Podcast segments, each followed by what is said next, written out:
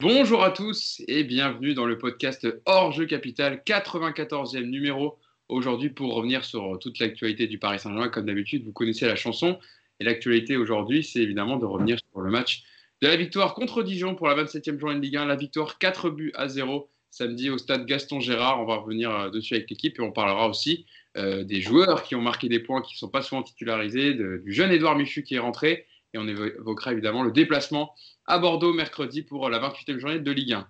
Mais avant de, parler de tout ça, il me faut des gens compétents pour parler de, tous ces sujets. Et je vais vous les présenter. Vous allez voir, il y a vous, le voyez bien à la présentation, il y en a un qui fait son retour avec nous avec grand plaisir. D'ailleurs, je vais commencer par lui. C'est Cédric Lucas qui est avec nous, qui fait le grand plaisir d'être avec nous. Vous l'avez déjà vu évidemment plein de fois dans le podcast. Salut Cédric, on est très très content que tu refasses euh, un podcast avec nous. Eh ben, merci beaucoup. Je suis content de vous retrouver, de remplacer Mousse. Euh, merci Mousse d'être parti à Nantes. Voilà. Donc, il euh, faut préciser, tu remplaces Mousse qui est dans les cartons, voilà, qui déménage euh, à Nantes.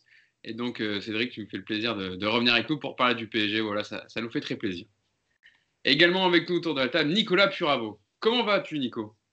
Salut Hugo, ça va bien. Bon petit week-end. il fait beau, tout va bien. Le doudou en place derrière toi? Il est là. Moi, on, le réclame souvent, donc il est là. Je, je montre qu'il va bien. Voilà et Yacine Amnet pour terminer la bande. Ça va Yass? Salut à tous, ouais, ça va bien, merci. Comment été ton week-end footballistique?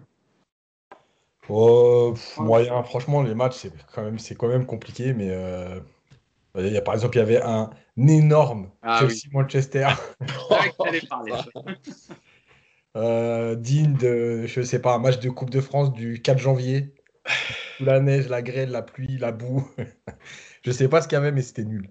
C'était très très compliqué. Je crois qu'en première période, c'était le, plus, le, taux de tir le plus faible depuis le début du championnat, je crois. Ouais, qui est sorti. Enfin, c'était euh, assez, assez abominable comme match et pourtant euh, de, belles équipes. Mais c'est vrai que cette année, quand même, on prend pas beaucoup de plaisir devant les matchs. Heureusement qu'il y a la Ligue des Champions un peu pour nous mettre notre dose d'adrénaline et de, et de foot parce que le, championnat, c'est quand même très compliqué.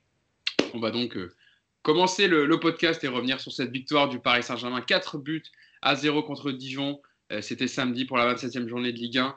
Un but de Moeskin, son 11e but en Ligue 1 euh, sur 17 tirs cadrés, stat intéressante. Euh, et un doublé d'Mbappé pour le 2 et 3-0. Mbappé qui est meilleur buteur du championnat avec 18 réalisations. Et Danilo Pereira qui est venu ajouter sa pierre à l'édifice avec le, quatrième but sur un corner de Draxler. Bon, Cédric, tu avais annoncé sur Twitter un but et une passe D de, de Thilo Kerrer. Ouais. Il a obtenu un péno avec sa frappe éclatée qui a fait main sur le Dijonais. Et puis il est à l'avant-dernière passe quand même sur le deuxième but d'Mbappé. Ah ouais, je trouve ça pas mal, hein, franchement, j'avais annoncé. Quand il frappe sur le, sur le péno, je me suis dit, ça y est, c'est bon, ça va rentrer dans la lucarne. Enfin, la lucarne, hein, on est, on est d'accord, heureusement qu'il y a la main quand même du Dijonais devant, parce que sinon, ça part à, 30 mètres. C'est un enfer. C'est un enfer. Je pense que c'est la même frappe que c'était une coucou sur penalty. Hein. On, avait, cherché le ballon. Voilà, bah, c'est la même, c'est la même, sauf que heureusement qu'il y, y, a la main du défenseur, mais je suis pas loin quand même parce que bon, ça fait une passe décisive et il fait quand même l'avant-dernière passe sur le sur l'autre but, donc euh, bon, une belle perf quand même. Pour... T'étais pas loin, t'étais pas loin. Étais pas loin. Euh, les, incidences au classement, puisque comme le Paris Saint-Germain a gagné, mais que ces deux adversaires directs, Lille et Lyon, qui étaient devant eux avant le début de cette 26e journée, ont lâché des points. Lille a fait match nul contre, contre Strasbourg un peu partout hier, et Lyon, dans l'Olympico hier contre Marseille, euh, a aussi fait match nul un partout. Donc les incidences au classement, Lille est toujours leader avec 59 points, mais le PSG monté à deuxième place avec 57 points. Lyon est descendu troisième avec 56 points. Et même Monaco a menace de revenir sur Lyon, euh, et enfin même sur le, les trois premiers avec 55 points, euh, qui ont gagné contre Brest euh, en début d'après-midi hier. Yacine, dans la course au titre, bon, on va pas faire, on va pas dire que ça, ça, commence à jouer, etc., que ça bascule, parce qu'on avait dit ça la dernière fois, et puis Paris a perdu contre Monaco, donc rien n'est joué évidemment, mais c'est une lutte acharnée, ça fait du bien de voir ça en Ligue 1. ça va évidemment se jouer sur les confrontations directes pour toi, je le rappelle. Le 21 mars prochain, il y aura Lyon-PSG, trêve international entre-temps, et puis le 4 avril, PSG-Lille, donc euh, deux rencontres très très importantes. Bah, c'est surtout que, alors il y a un mois et demi sur Europe 1, ils ont dit que le Lyon était champion. Je crois que c'est ça, Nico, si, tu me, si je ne me trompe pas. Depuis, alors, il y a 15 jours, on a dit Paris a fait la bonne affaire. La semaine dernière, on a dit Paris a fait la mauvaise affaire. Cette semaine, Paris a refait la bonne affaire. Donc ça va être comme ça, je crois, un peu euh, toutes les semaines, parce que ce championnat, il, est un peu fou. Et bon, c'est partout pareil, à part, une ou deux équipes comme Manchester City qui enchaînent. Mais partout, on voit que tout le monde peut battre tout le monde, prendre des points à tout le monde. Euh, maintenant, ce qui est bien, c'est qu'effectivement, tu as repris deux points ce week-end et qu'il y a les deux confrontations directes qui se rapprochent. bon, si tu restes. Nous, on avait dit de toute façon depuis plusieurs semaines, quelque part, ça va se jouer là. Parce qu'après ces deux confrontations, il va rester 7, euh, matchs, je crois, un truc comme ça. Et euh, bah oui, ça va se jouer là, parce qu'en plus, ça arrive très vite là. Euh, donc, faut. En fait, le, truc avec Paris, c'est que.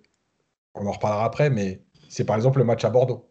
Voilà. Mais de toute façon, même si tu perdais des points, enfin, tu vas pas être à 10 points dans trois journées. Donc, de toute façon, oui, ça va jouer le, t'as dit quoi, le 10 avril? Non, le 21 mars pour Lyon PSG et le 4 avril euh, bah, le, 4, avril au soir, je pense qu'on saura si réellement, euh, si réellement on est toujours dans la course au titre ou pas. Ouais, parce que c'est vrai que Cédric, en fait, toutes les équipes ont lâché des points devant. En, en parlant du PSG qui avait du mal à revenir, mais qui a lâché des points, qui a perdu contre Lorient, qui a perdu contre Monaco. Euh, Lille, pareil, qui, sur ces derniers matchs, a une victoire sur les cinq derniers matchs. Hein. Ils ont gagné contre Lorient 4-1, mais ils avaient perdu leur double confrontation contre l'Ajax, ils avaient fait nul contre Brest, hier encore un nul contre un, euh, partout contre Strasbourg. D'ailleurs, Christophe Gatier était très très énervé à la fin du match. Hein. J'ai même pris une petite déclaration pour, avant de te lancer. Ouais, il était euh, très très énervé au micro de Canal. Il a dit il faut être heureux du point qu'on prend parce que c'est un miracle. On a été à la fois mou et scolaire dans le jeu, avec un gros manque de caractère et de détermination. C'est ce que je retiens du match. J'ai été déçu par certains de mes joueurs. Ces équipes-là ont identifié notre jeu avec des blocs bas euh, Brest, Angers euh, et Strasbourg qui ont pris des points contre eux. Mais si on ne veut pas aller à la bagarre sur un plan offensif, on va faire jouer les autres. C'est vrai que. Voilà. Oui. Juste Galtier, il fait pas de langue de bois. Il parle football et il dit ce qu'il a à dire. Hein. Franchement, ça fait, ça fait du bien quand même. Et ouais, c'est vrai, voilà, c'est vrai que même les autres équipes devant, ça, ça tâtonne aussi un peu. Quoi. Bah en fait, oui et non. C'est-à-dire qu'à chaque fois, chaque semaine, on dit, bon, bah, comme disait Yass, Paris a fait la bonne affaire, finalement non, finalement c'est Lyon, puis c'est Lille. Il n'y a qu'une équipe dont on ne parle pas, c'est Monaco. Monaco, chaque semaine, c'est eux qui font la bonne affaire. C'est eux qui remontent. Et ils sont sur, ils sont sur une, série de, matchs assez incroyables. Et attention, attention à Monaco. Parce qu'on dit Lille, on parle de Lyon, Lyon champion, puis après Lille, puis après Paris. Mais au final, ceux qui font euh, toutes les bonnes affaires depuis quelques semaines, c'est Monaco. Mm. Nico, toi, de qui il faut se méfier pour toi? C'est Lyon, Lille ou Monaco? Dans la, course au titre là, pour, pour la fin du sprint Alors, dans, la course au titre, le seul adversaire du PSG, c'est le PSG, en l'occurrence, depuis ce week-end. Et je suis très sérieux, on, a repris la main. Je savais, je ne sais pas pourquoi j'étais sûr que tu allais dire ça. Je connais quand tu vois, j'étais sûr. C'est important de le dire, ils ont repris la main ce week-end. Tu étais à, à 4 points, tu n'avais plus ton destin en main. Le PSG, euh, c'est voilà, avec deux longueurs de retard, si tu gagnes tes 11 derniers matchs, tu es champion quoi qu'il arrive. Donc déjà, au moins déjà, ça c'est une bonne chose de fait. Après, euh, il y a un aspect qui va, qui va énormément jouer, on n'en parle pas beaucoup, c'est la pression aussi. C'est que tu vois qu'une équipe comme Lille, euh, il commence à sentir que bah, le titre il est plus très loin et que bah, tu es attendu, que tu as une obligation de résultat, que tu es chassé et que c'est difficile. Euh, les Lyonnais, c'est plus étonnant parce que je les voyais effectivement dans une bonne position, mais paradoxalement, le fait de jouer qu'un match par semaine, ça a l'air de leur faire plus de mal que de bien, parce que je trouve qu'ils ont un gros problème physique en cours de match, ça plonge à chaque fois et du mal à l'expliquer. Nico, excuse-moi de te couper, j'ai pas entendu. Tu as dit Garcia, Garcia, ça leur fait du mal chaque semaine, c'est ça Ouais, c'est ça. Ah, c'est ça, ça j'allais le dire après, oui. Non, mais tu vois, c'est des aspects difficiles. Après, oui, je suis d'accord avec Cédric, Monaco en parle moins. Euh, c'est le, plus, le bon de touche le plus fourni actuellement. Parce que quand tu vois qu'ils arrivent à faire rentrer sur le match d'hier, c'est juste hallucinant. Et c'est effectivement une équipe qui est en pleine, euh, en pleine confiance, mais qui est aussi dans la meilleure position actuellement, puisqu'ils sont dans le rôle entre guillemets du chasseur. Ils se mettent pas trop de pression, ils refusent de parler de titre. Le jour où ils vont revenir euh, premier ou deuxième, euh, ce sera plus la même non plus. Et comment est-ce qu'ils vont gérer la pression? Je suis pas sûr qu'ils soient également aussi à l'aise. Donc Paris a toutes les cartes en main pour être champion. Paris est habitué à ce genre de, à la pression, on va dire, moins à se battre pour le titre parce que c'est pas une situation courante. Mais aujourd'hui, si Paris fait le boulot en championnat, Paris sera champion et j'ai le, sentiment qu'il y a une prise de conscience sur euh, l'importance de plus trop déconner. Et je vais, je vais être optimiste et donc je vais te dire que c'est le seul adversaire du PSG, c'est Paris. D'accord. Yacine, euh, oui, Cédric, tu voulais intervenir. c'est un truc. Est-ce que, enfin, moi, je vous pose une autre question en parallèle. Est-ce que c'est pas un mal pour un bien pour nous de se battre en championnat pour la Ligue des Champions? Pour, euh, tu veux dire pour, euh, pour créer une. Avoir, de l'adversité, rester, rester euh, concentré en fait, parce qu'à chaque fois on a 20 points d'avance, on n'est plus, plus, du tout concentré sur nos matchs, on arrive en Ligue des Champions un peu en décalage. Est-ce que c'est pas plus mal d'avoir un championnat serré pour nous? Bonne question, Yacine. Moi, je pense, moi, je pense que oui, mais, euh, mais euh, après, c'est, en fait, c'est toujours pareil, c'est que l'avantage d'avoir des points, c'est que ça peut te permettre de faire tourner. Mais effectivement, on a vu des périodes où le PSG avait euh, presque décroché pendant trois matchs avant de faire un match retour de Ligue des Champions, un match aller de Ligue des Champions. Et effectivement, c'est, peut-être compliqué de se remotiver d'un coup comme ça après trois matchs. Moi, je pense que c'est bien. ça, le côté pervers, c'est qu'en fait, je pense qu'on y reviendra après, mais c'est un peu sur les choix de Pochettino, parce que finalement, euh, il est obligé, entre guillemets, d'aligner sa meilleure équipe tout le temps. Est-ce que ça aussi, c'est un bon point, pas un bon point euh, en fait, c'est une saison spéciale aussi. C'est ça qui. C'est-à-dire que peut-être dans une saison où tu as une préparation, aligner ta meilleure équipe 3, 4, 5 matchs d'affilée, c'est pas grave. Mais dans une saison sans préparation où les joueurs ont l'air de souffrir au bout de deux matchs, de, deux matchs en trois jours, oui, ça peut poser problème d'aligner toujours ta meilleure équipe pour prendre les points. Lyon, qui, euh, je parlais de Lille, leur série, euh, une victoire sur les cinq derniers matchs, toutes compétitions confondues. Lyon, c'est pas beaucoup mieux. Hein. Sur les trois derniers matchs, euh, c'est simple, c'est une défaite contre Montpellier, une victoire à l'arrache contre Brest, 3 buts à 2. il y a eu 3-0 à la mi-temps, ils ont failli se faire rejoindre à la fin. Et un nul contre Marseille hier soir. Donc eux aussi, ils commencent un peu à, avoir une dynamique qui se, qui se casse. Ben parce que Juste parce que Garcia, il est un peu dans cette, euh, dans cette optique-là, c'est-à-dire qu'il ne fait pas du tout tourner, il a un banc de touche quand même qui tient la route. Ah tu as du euh, Guimaraes, du Cacré, du Slimani, euh, ça tient la route, mais il rentre jamais parce qu'en fait, il est tellement aussi, lui, à se dire on est dans la course, je ne peux pas perdre de points, mon équipe est tournée, pourquoi je vais la changer maintenant, etc. Bon, en plus, comme il a un très très gros problème de lecture des matchs, moi, c'est c'est au-dessus de ça, mais, mais donc il aligne la même équipe. Et ce que Nico disait, c'est vrai, c'est-à-dire que Lyon plonge en cours de match parce qu'en fait, les, mêmes joueurs ont tout le temps joué depuis le début de saison. Et l'équipe, elle bouge pas. Non, mais en plus, on va pas parler du, match d'hier, mais euh, euh, hier, il doit faire rentrer Maxence Cacré plus tôt, il doit faire rentrer même, euh, même Slimani devant. Enfin, on voit bien qu'à ça marchait pas, Toko et Cambi non plus. Donc, Après, tant mieux, hein, qu'il se trompe encore deux, trois fois, ce sera très bien. non, non, non, c'est pas, pas pour nous, pas nous plaire. C'est vrai que vu le match, vu l'effectif qu'ils ont, ils ont un match à jouer par, par semaine. C'est quand même, euh, enfin, eux, ils devraient être euh, limite premiers déjà depuis longtemps. Parce que Lille, bon, Lille maintenant, d'un côté, n'a plus la Ligue des Champions à jouer. Voilà, a été éliminé par euh, la Ligue Europa, pardon, a été éliminé par l'Ajax. Par l'Ajax. Après, c'est aussi un petit peu c'est un petit peu la lecture qu'on fait aussi du championnat cette année, c'est se dire que Lyon, Lille, euh, voire Monaco font des super parcours. La vérité, c'est peut-être aussi que le PSG fait un très mauvais championnat et que malgré tout, tu es à 4 2 points de la tête. Donc en fait, on, a peut-être un peu trop la tendance à, survendre Lille et Lyon notamment. Alors euh, c'est de bonnes équipes, hein, il y a de bonnes choses, mais ils font pas non plus des parcours monstrueux parce que en ayant perdu 6 fois, tu es au contact. Donc euh, voilà, c'est T'as pas une équipe comme City qui écrase tout. C'est sûr que si tu avais un Lyon en mode City actuellement, euh, bah, le championnat il serait déjà plié. Hein. on, aurait, on aurait lâché. Sauf que là, voilà, avec six défaites, tu es en bonne position pour aller euh, récupérer le titre. Donc il faut pas survendre le parcours des autres, même si c'est des parcours intéressants, mais c'est surtout lié quand même aux contre-performances récurrentes du PSG. En tout cas, une course haletante euh, au titre nous attend pour la fin de saison c'est pas pour nous déplaire. passons à notre match quand même. Voilà. On a parlé de la course au titre, on a parlé d'autres adversaires, mais revenons sur ce, Dijon PSG de samedi, victoire 4-0 du, Paris Saint-Germain. Euh, une compo, Cédric, avec euh, évidemment plusieurs blessés. Un Neymar n'est toujours pas là. Di Maria non plus. Bernat poursuit sa reprise, devrait être bientôt disponible. Mais il y avait des joueurs qui euh, jouent moins depuis que Pochettino est en place. Alors je, rappelle le 11, hein, il y avait Kaylor Navas au goal. Thilo Kerrer, notre ami Thilo Kerrer à droite. Marquinhos Kimpembe, bon, ça bouge pas. Abdou Diallo à gauche qui faisait son retour, hein, qui avait pratiquement pas joué avec, avec Pochettino. Danilo Herrera euh, en milieu, un milieu à 3 euh, devant euh, Rafinha, Draxler, Mbappé, et puis devant en pointe Moeskin. Donc le PSG a, plutôt déroulé, a été plutôt tranquille. L'important c'était de gagner pour, pour rester collé aux, deux autres de, devant au classement, mais c'est vrai qu'il y a des joueurs qui ont marqué des points sur ce match. Ouais, enfin marquer des points. Alors déjà on va parler vite fait de l'adversité, il n'y en avait pas.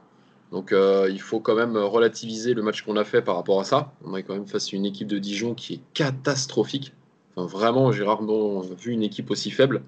Après, euh, Rafinha, oui, moi, ça me fait plaisir de le voir parce que pour moi, c'est le pendant de Verratti quand, euh, quand Verratti est absent. Donc, c'est bien de le voir jouer.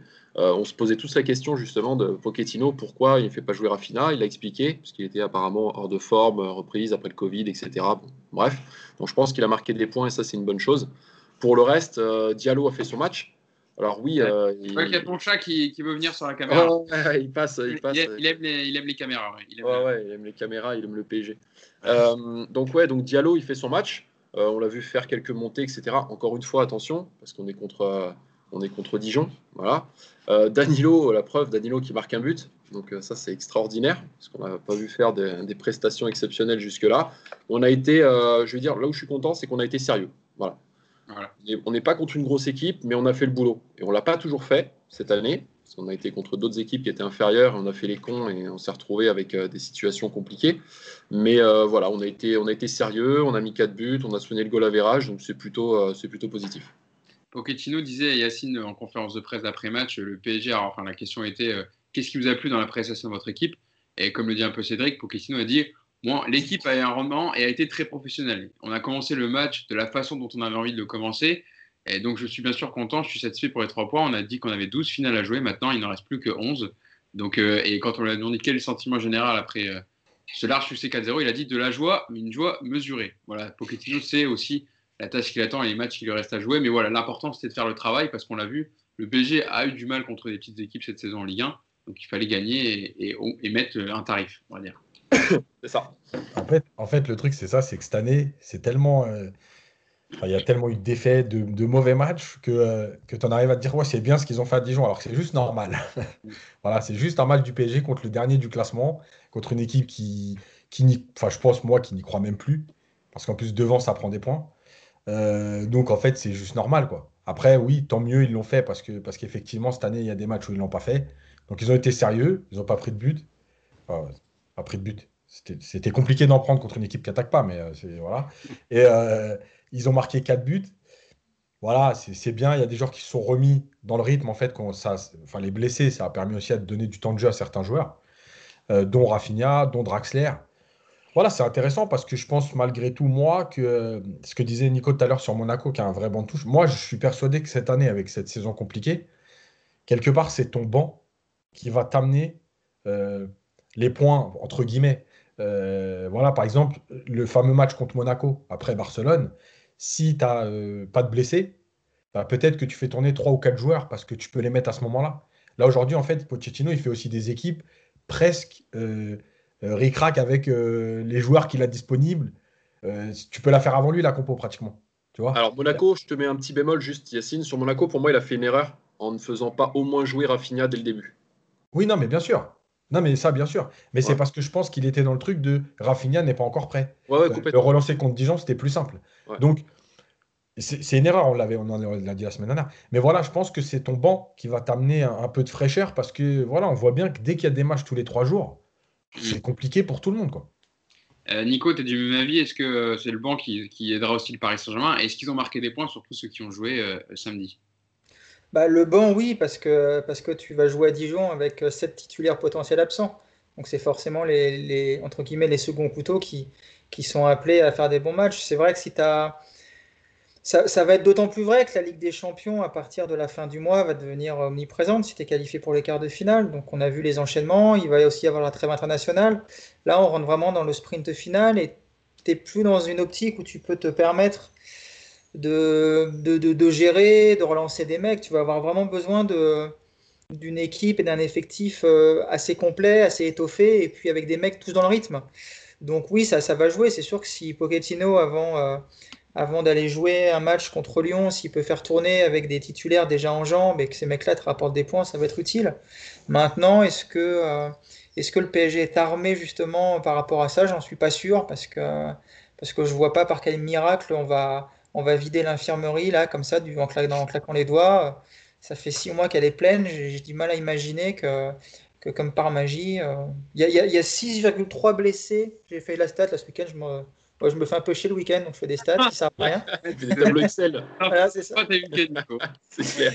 Et donc, du coup, ouais, j'ai calculé ça. Et depuis le début de la saison, euh, c'est 6,3 matchs de moyenne, euh, les, les absents, excusez-moi. 6,3 absents par match en moyenne au PSG.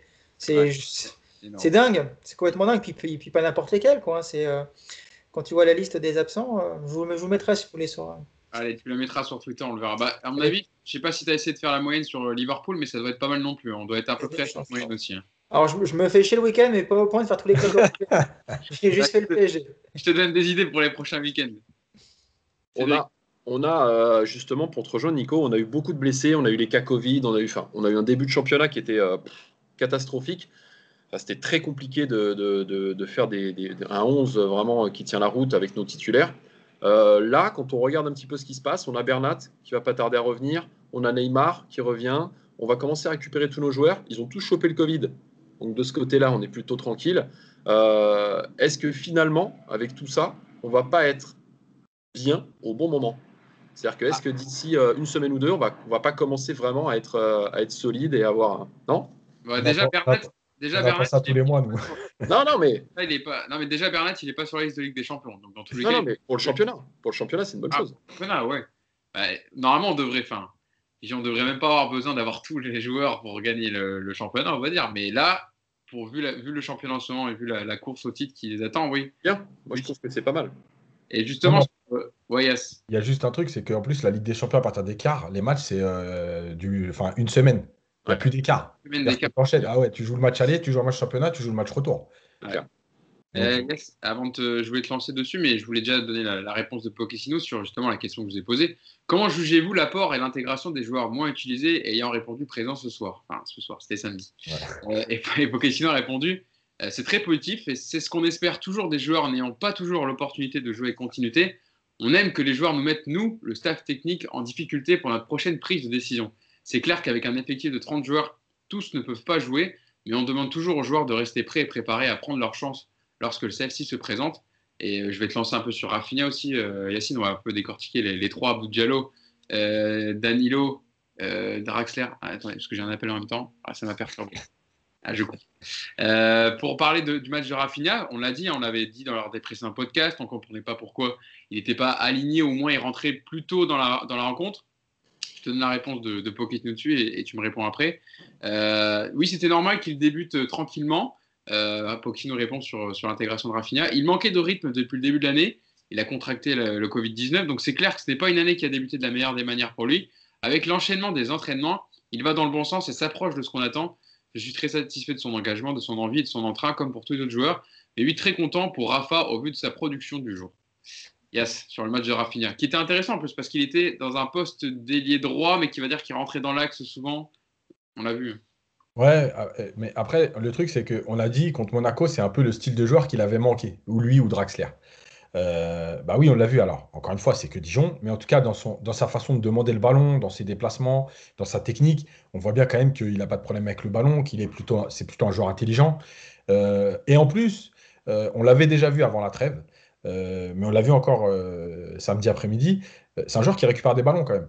Mm. c'est pas un joueur qui fait que jouer au ballon. Il va dans les duels, il récupère des ballons, il essaye de se positionner pour intercepter, etc. Donc c'est intéressant. oui, c'est une alternative très crédible à Verratti quand il n'est pas là. voire mieux, c'est-à-dire que les faire jouer les deux ensemble, pourquoi pas. Après, peut-être pas dans tous les matchs, mais en tout cas dans certains matchs, je pense que c'est beaucoup mieux.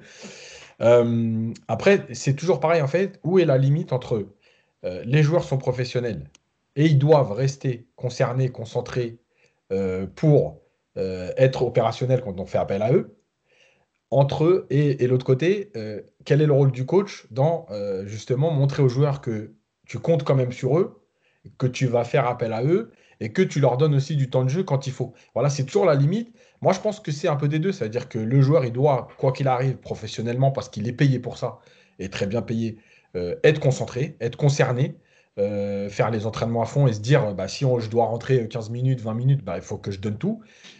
Effectivement, je rejoins Pochettino sur le fait que le joueur doit mettre le doute dans, la tête de l'entraîneur. C'est-à-dire que bah, si je rentre 20 minutes et que je monte des choses, euh, oui, effectivement, je vais à un moment donné, le coach il va se dire attends, peut-être que lui peut m'apporter plus sur plus longtemps, peut-être qu'il peut démarrer, peut-être que voilà.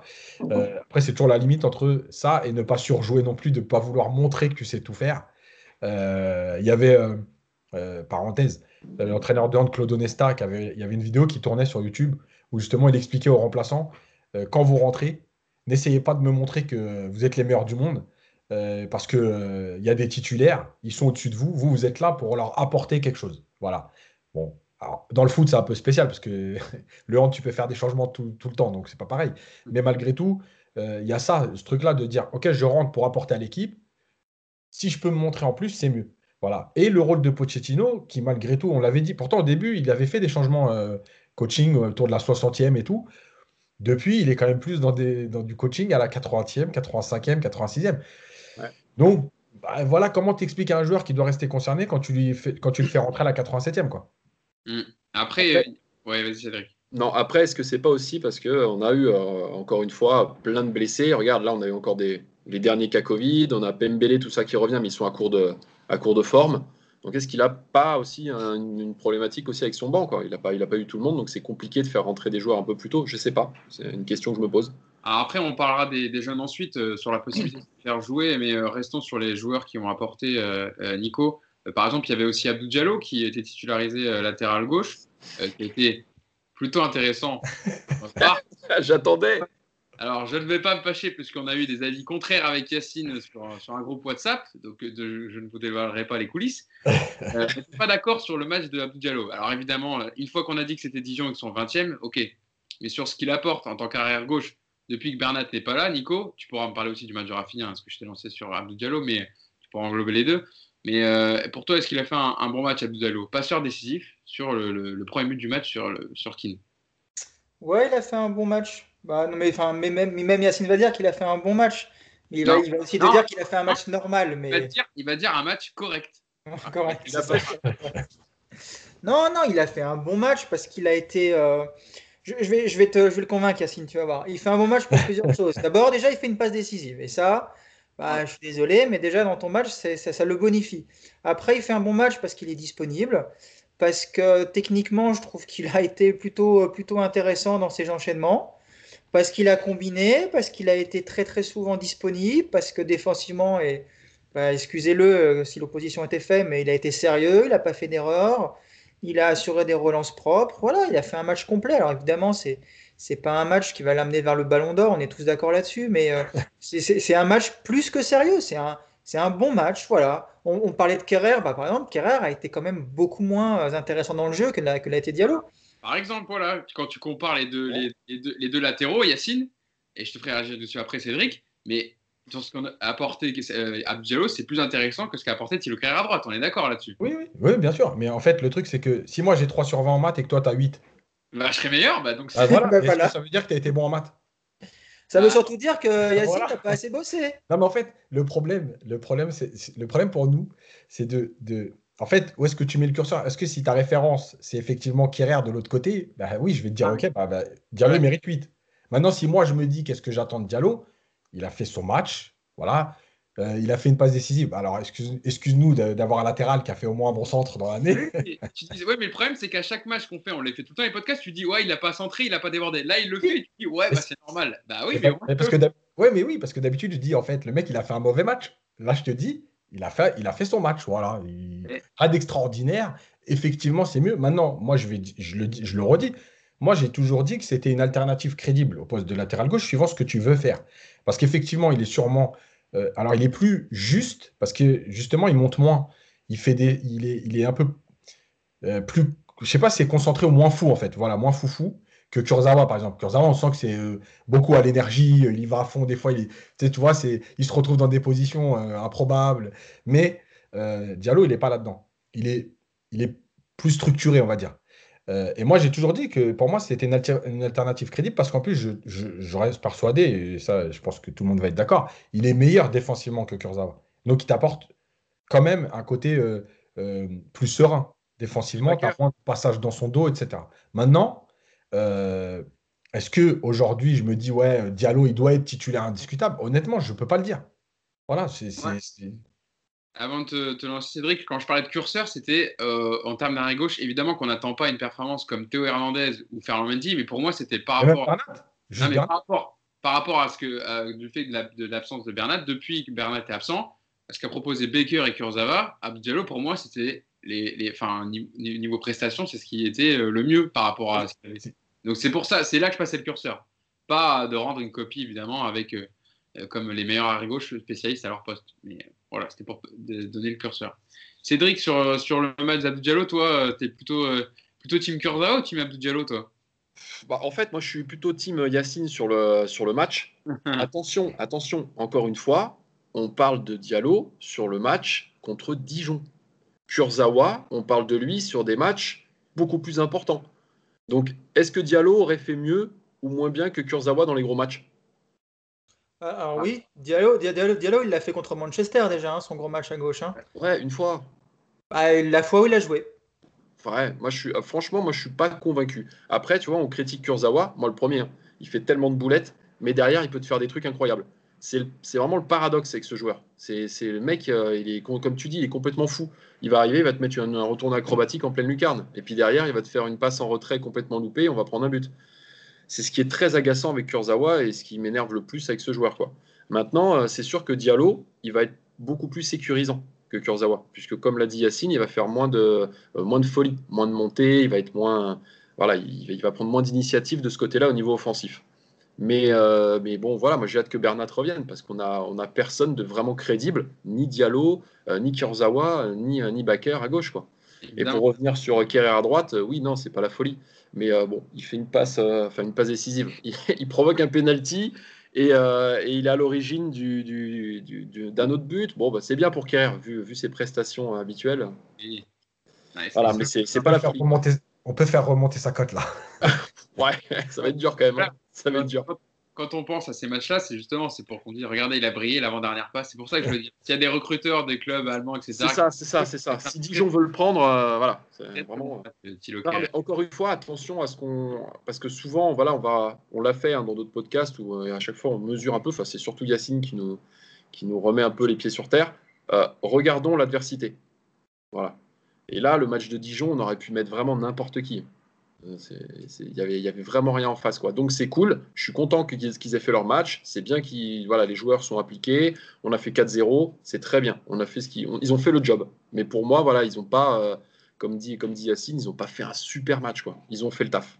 Ouais. Nico, euh, même, on n'a pas parlé de la petite passe de Rafinha, mais sur le but d'Mbappé, elle, est quand même, elle est quand même sympa. Hein. ça, ça, va vite. Elle est quand même euh, plutôt, plutôt bien donnée. Euh, il y a un autre joueur aussi qui a, joué titulaire euh, et qui, euh, je ne vais pas dire qu'il a marqué des points, je veux juste que vous me parlez de sa performance, qui a marqué le dernier but du PSG, le, le 4-0 sur, sur un compte de Julian Traxler, dont on parlera après. C'est Daniel Pereira. Alors j'ai vu beaucoup, beaucoup de réactions sur, sur Twitter et aussi entre nous où on disait c'est dès qu'il a le ballon, tu as l'impression qu'il va tomber par terre, c'est compliqué. Dès qu'il accélère, voilà, c'est l'impression qu'il n'est pas joueur de foot. J'exagère un peu le trait, mais Nico, c'est vrai que quand il est arrivé, c'est la sentinelle euh, titulaire du, Portugal. Euh, il avait fait l'Euro avec eux. Il, est était titulaire depuis, euh, depuis six saisons à Porto. Et on, est, quand même déçu pour l'instant de, ce que montre Daniel Pereira dans ce qu'on attendait de lui. Alors évidemment, c'est pas dans un match contre Dijon où tu as 80% de position de balle que tu le verras. Mais par rapport au rendement qu'on espérait quoi, de lui, bah, oui, s'il y a quelqu'un qui n'est pas déçu par ce qu'il propose pour le moment, il faut qu'il reprenne un petit peu le, guide du foot pour les nuls et qu'il nous explique euh, qu'est-ce qu'il conçoit comme, comme jeu. Le, problème de Danilo aujourd'hui, c'est que bon, déjà, pour sa défense, euh, il a eu une intégration pas forcément évidente avec, euh, avec le Guardiola allemand qui nous l'avait fait jouer en défense, on savait pas trop. Bref, gros bazar déjà, il faut quand même mettre ça aussi en, en avant. Il y a aujourd'hui un manque de confiance et de rythme qui, sont assez évidents. Après, ce qui m'embête avec Danilo, c'est que tu as vraiment le sentiment aujourd'hui qu'il va te servir que dans un seul style de match. Il va te servir dans le match où tu vas avoir un gros milieu face à toi, où tu vas être vraiment dominé, pressé, acculé sur ton but, et où il va jouer en sentinelle dans un 4-3-3. Ça va être le match dans cet aspect tactique où tu vas dire peut-être que là il va nous servir. Tout le reste aujourd'hui, euh, dans un rôle de double pivot, on le voit que c'est pas du tout son, c'est pas du tout dans sa carte de visite aujourd'hui. Et, moi, c'est là où ça me rend un petit peu dingue sur le match contre Dijon, c'est qu'il n'y a pas de pressing en face. Euh, il y avait le temps de jouer à chaque fois. Il y avait, tu avais, le temps de contrôler, de faire une passe à 5 mètres autour de toi, quoi. Et même ça, ça semble difficile pour lui. Donc, euh, est-ce que on a tous vu des, des, des, matchs avec lui, avec les, les Portugais notamment, où il récupère des ballons et puis il donne à côté de lui, c'est assez propre. Là, tu lui donnes un ballon, il ne sait pas faire un contrôle orienté propre, le ballon reste toujours dans les pieds, tu as l'impression qu'il va marcher dessus, dès qu'il y a un mec qui est à moins de 3 mètres, tu t'es là, oulala, ça y est, il est pressé, attention. Euh, ouais, alors bon, moi je suis. Voilà, je ne sais pas trop quoi en penser, ah, j'ai pas envie d'être. Comme on n'avait pas parlé depuis euh, qu'il est arrivé, etc., c'était l'occasion de parler, comme il a joué le match titulaire et qu'il a, ah, il a, un coup, il a un coup sur le, sur le à la fin. Mais Yacine, c'est vrai que quand le PSG a le ballon, c'est un joueur qui ne sert pas en fait, quand tu as la possession. Bah, en fait, voilà, le, truc, c'est que quand il arrivait, j'avais fait le papier, j'avais dit, il correspond au portrait robot dressé par Leonardo, à savoir le costaud, euh, athlétique, qui met de la taille et de l'impact. Maintenant, dans ton style de jeu, est-ce qu'il va correspondre? Effectivement, dans la possession, il ne peut pas t'aider. Euh, parce que c'est un joueur qui est, euh, entre guillemets, je ne veux, je veux pas que ce soit mal pris, mais qui est très basique. C'est-à-dire qu'il connaît son travail dans cette pointe basse, il défend, il coupe les attaques, et comme l'a dit Nico, il donne à côté de lui aux joueurs qui vont relancer. C'est pour ça que déjà, lui, c'est typiquement le genre de joueur qui sera, quoi qu'il arrive, meilleur dans un bloc plus bas et meilleur avec Verratti et Rafinha. Deux joueurs de ballon. Si tu lui mets un Gay ou un Herrera qui sont moins à l'aise, automatiquement, lui, il sera en difficulté parce que la façon de demander le ballon, ce n'est pas la même. Donc voilà. Maintenant, euh, je suis comme Nico, moi, c'est-à-dire que je pense qu'il ne correspond pas euh, au PSG, au style de jeu, etc. Maintenant, il a des circonstances parce que, tu sais, quand on te dit, par exemple, euh, as fait 15 ans que tu es milieu de terrain, et un jour, il y a un mec qui vient et te dit, au fait, tu es nul au milieu, je crois que toi, tu es un défenseur central. Tu sais, ça fait un coup quand même. Tu sais, c'est comme si toi, demain, tu es journaliste, et puis je te dis, au fait, je crois que tu n'es pas du tout journaliste, toi. Tu es, euh, mathématicien peut-être, mais tu n'es pas journaliste. À un moment donné, tu te remets, tu te remets en question. Quoi. Hmm. Bah là, c'est ce qu'il a pris dans la tête. Le mec, on lui a, on lui a fait découvrir qu'il était défenseur central. Euh, donc voilà, en plus, il a été blessé, il a été euh, malade, enfin bref, il a, il tout eu. Donc c'est compliqué. Maintenant, moi, je, pense comme Nico, c'est-à-dire que je pense qu'il peut peut-être apporter dans des moments du match, par exemple, où euh, tu vas devoir tenir un score et tu vas être un peu plus bas parce que l'équipe adverse pousse, oui, tu vas le mettre devant ta défense et, euh, il va mettre de l'impact. Et il va, tu vois, l'action de Barcelone, euh, malgré tout, c'est pas extraordinaire encore une fois, mais le 1-2, enfin le 1-2, le 1-2-3 avec Icardi où il remet le ballon dans la course de Draxler, bon, il sait faire. Je veux dire, c'est pas extraordinaire, mais encore une fois, il sait faire. Donc, donc, c'est pas, c'est pas, voilà. Maintenant, je pense qu'il doit, il peut pas jouer n'importe quand en fait. Il y a un contexte pour lui suivant l'adversaire et suivant la physionomie du match. Euh, Cédric, tu, veux parler de Daniel Sinon, je voulais passer sur, sur, Julien Draxler aussi, qui, euh, quand même euh, enfin, revient petit à petit dans les papiers, de, en tout cas de Pochettino, et même dans ses, dans ses prestations. Alors certes, voilà, une fois encore, quand on va parler de Julien Draxler, je vais dire qu'il est, un joueur élégant, d'une finesse technique rare, et qui, est capable de quelques fulgurances, mais que c'est pas régulier. Voilà, j'ai dit ça. Contre Barcelone, même s'il il, rentre ce quart d'heure il fait cette passe décisive pour, pour Kylian Mbappé, euh, il, a fait quelques rentrées intéressantes. Là, il, fait il a donné une passe décisive à, à, Danilo. On l'a souvent reproché de ne pas avoir de stats. Voilà, au moins, il est performant dans ses, statistiques. Euh, est-ce que c'est un joueur qui, on le sait, il est à la fin de contrat, il est en fin de contrat en juin prochain. Euh, qui euh, pourrait, selon toi, rester au PSG la semaine prochaine, qui pourrait avoir une prolongation ou pour toi, c'est pas possible? Bah alors pour Danilo, vite fait, non, bah moi je rejoins Yacine et Nico. Hein. Après, techniquement, c'est dramatique. Hein. franchement, sur des contrôles et tout, c'est oh un, un, calvaire. Donc c'est compliqué de voir ça. Vraiment, c'est compliqué. Et même physiquement, c'est un rock. Hein. Tu le vois parfois se faire bouger. Tu dis mais mec, qu'est-ce qui t'arrive euh, bon, on va voir un peu euh, dans, les, dans, les prochains, dans les prochaines semaines, mais pour l'instant, je suis assez dubitatif. Euh, Draxler, c'est toujours pareil. C'est le mec, tu sens qu'il a du ballon. tu sens qu'il a un potentiel de dingue. Il peut te faire des fulgurances, il peut te faire des matchs de temps en temps de ouf, mais, mais il est nonchalant. Dans sa tête, tu as l'impression que c'est vraiment c'est à l'arrache. C'est ouais, là j'ai envie, là j'ai pas envie. Et c'est ça, en fait, Draxler, depuis qu'on depuis qu'on l'a. Tu as envie vraiment de l'attraper, de le secouer et de lui dire Mec, tu as un potentiel de dingue, tu peux vraiment être un joueur incroyable, euh, bouge ton cul, quoi. Euh, et, voilà, et du coup, non, c'est l'éternel problème avec, euh, avec Draxler. Donc, non, pour moi, il ne faut, pas le, faut pas le prolonger. Non, non, c'est bon, c'est la fin de l'aventure. En plus, il a un salaire mirobolant. Donc, non, non, il ne faut, pas le, plonger. 620 000 euros brut par mois. Ouais, non. Tu peux pas, tu peux pas. Pour le mec qui reste tout le temps sur le banc et puis qui fait des bouts de match, c'est pas possible.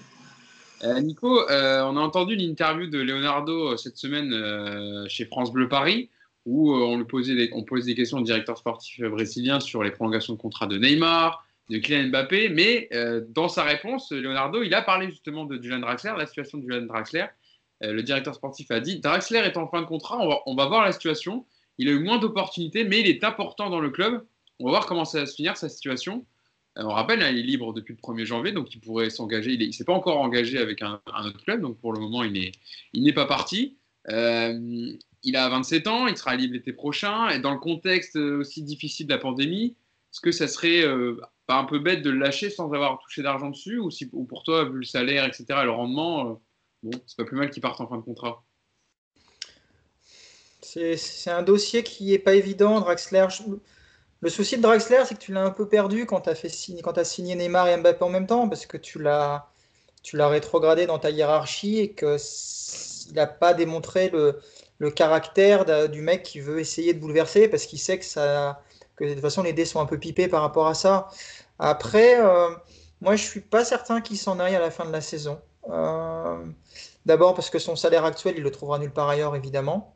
Donc ça veut dire que tu vas pouvoir discuter sur des bases plus basses avec lui et que euh, c'est un jeune, il est encore jeune, c'est un vrai talent quoi qu'on en dise.